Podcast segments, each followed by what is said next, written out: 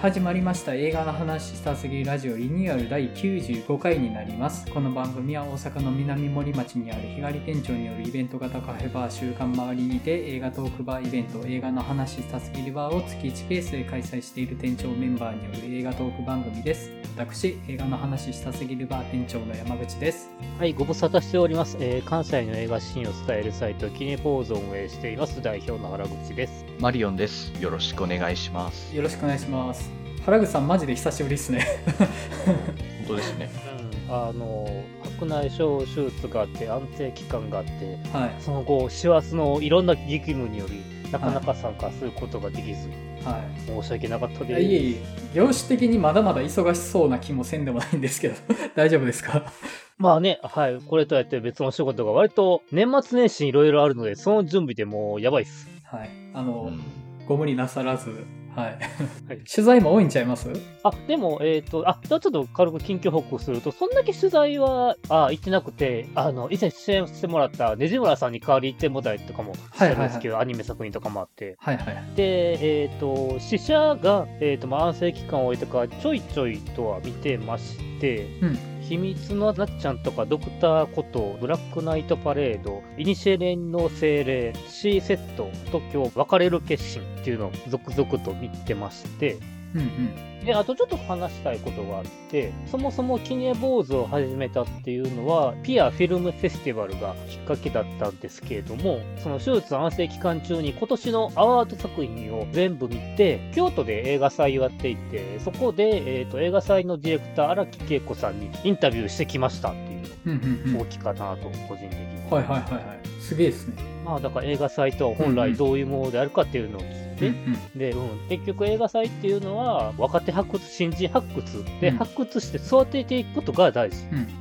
即戦力なんてなれるわけないので、うんちゃんとどんなもう業界もそうなんだけどちゃんと若手を育てるっていうことが大事っていう意味で映画祭がありますって話うんうんなるほどそういったのを記念坊主の6年目最後ちょっとまあ取材できましてとうんうん映画祭のきっかけの方にインタビューできてまた気持ち新たに記念坊主7年目を始めておりますなるほどいやーなんかいい節目になりましたねそれええそうなんですよ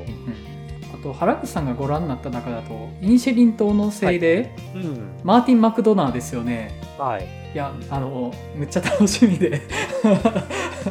むっちゃ楽しみでいや、なんかすげえ、いっぱい話題作見てんな、本はい来年公開作品があはでもイニシェリンの精霊はね結局中で起きてることっていうのが何のメタファーかっていうのを考えてみた方がいいかなっていう作品ではあるので当に。うん。でないとちょっとポカーンとしちゃうとこはあるので、うんい、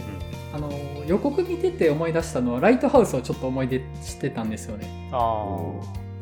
まあ、ちょっと違うかもしれないですけどなんかあの厄介な男と、まあ、それに なんかついていこうとする男の、まあ、いざこざみたいな感じでライトハウスっぽいなみたいな感じでは見てたんですけどまああ見たら違うかもしれないですねああのメタファー的にはその土地にまつわるものって意味であのパラレルマザーズが表してるメタファーみたいなものに近いところはあってああ、うんうーん。そうなんですね。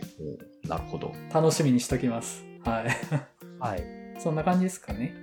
はい。えー、じゃあ、マリオンさんいかがですかそうですね。えっと、今週はお題の映画以外には、あの、面、同じ顔の男たちを見に行きました。うんうん。いや、これ、ちょっと、まあ、すごい作品でしたね。いや、ちょっとこれ凄まじいなと思いました、本当に。うんうん。まあ、アレックス・ガーランドって、あの、エクスマキナとか、あと、ネットフリックスでやってた、アナイアナレーションとかっていう作品とかも見たことはあったんですけど、うん。まあ、今回は本当になんか、もう、全編なんかメタファーだらけと抽象的な世界観がまあ広がってるんで、まあ、それがどういう意味を持ってるのかなみたいなのを考えるだけでもまあちょっと見てて楽しかったですし、まあ、あとまあ、タイトルからしてまあわかることですけど、まあ男性にまつわる話なわけですよ、やっぱり。うん。うん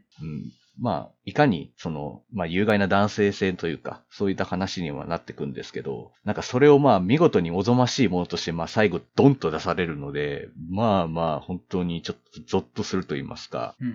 で、またそれを受ける、その、まあ、ヒロインというか主人公の感じも含めて、まあ、本当おぞましいものが最後出てくるんですけど、本当にしょうもないなっていう、もうやれやれって感じになるっていうのを含めて、まあ、ちょっと、すざまじい作品でしたね、これは。いろいろこう見た人といろいろ喋りたくもなるし、こう構いろいろなんか考えとかも聞いてみたくなるような映画で、個人的にはすごく良かったですね。はい。うん僕はまだ見てないんですけど、みんなが同じ顔になるっていうので、この番組でもだいぶ前に取り上げたあのマリサをちょっとだけ思い出してたんですよ。あーただまあ、あの、男女逆なんですよね。そうですね。あのマリサとは。で、あのマリサはむしろその有害な男性性当人側の話だから、そうですね。そこがまあ、どう見え方が違うのかなっていうのはむちゃくちゃ楽しみにはしてるんですけど。んそうですね。まあ、そこの違いももちろんありますし、まあ、あとその、全員同じ顔だっていうのは、まあ、見てわかることなんですけど、うんじゃあそれがなんでなのかみたいなのに、なんか特にこの映画触れることが特にないと言いますか、ほもう彼女にとってそういう風に見えるだけのことなのか、まあそれはもう完全に観客の方に委ねられてるといった感じなのかなっていう。まあもうそれ、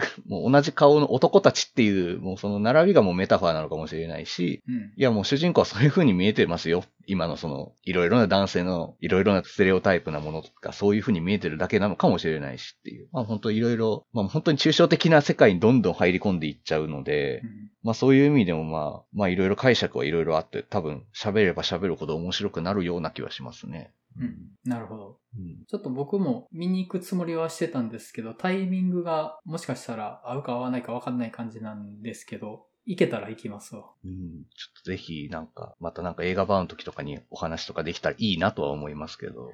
はい。そんな感じですかね。そうですね。はい。はい。えっと、僕はですね、先ほど、ザ・ファースト・スラムダンクの2回目を見てきましてですね、おおで、あの、1回目はおもろいなってだけで見てたんですけど、2回目見て、いや、すごいわと思って、これ。すごい本当に。ほ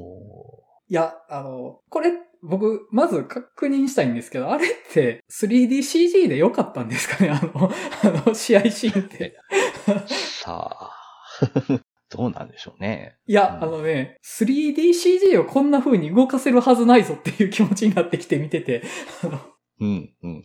嘘やろって、本当に。こんな上手に 3DCG がバスケするはずないぞっていうので、あの、うんちょっとね、本当に2回目見てやばいなって思ってうん、で、まあ、ちょっと前回ね、オープニングでもう少しだけ喋ったんですけど、はいスラムダンクっていうスポーツに特化した漫画の映画化として、その、スポーツ以外のドラマ部分が増えてるのって結構ノイズなんじゃないかなっていう話はしてたんですけど、はい。ただまあ、あの、出来はいいっちゃいいんですよ、ドラマ部分。だからそこは楽しく見れるんですけどね、やっぱ僕ね、もう試合シーンがもう圧倒的に面白いなと思って、うん。もう結構出来のいいドラマシーンも、いや、もう早く試合再開してくれって思いながら見てて、もう試合シーンが面白すぎるですよ、本当に。もうすごい。もうちょっとね、 あのこれは桁違いだぞって思いました。どうやってこれを作ってんだろうっていうところも含めてね、やべえことが起きてんなっていうふうにね、思ったんですけど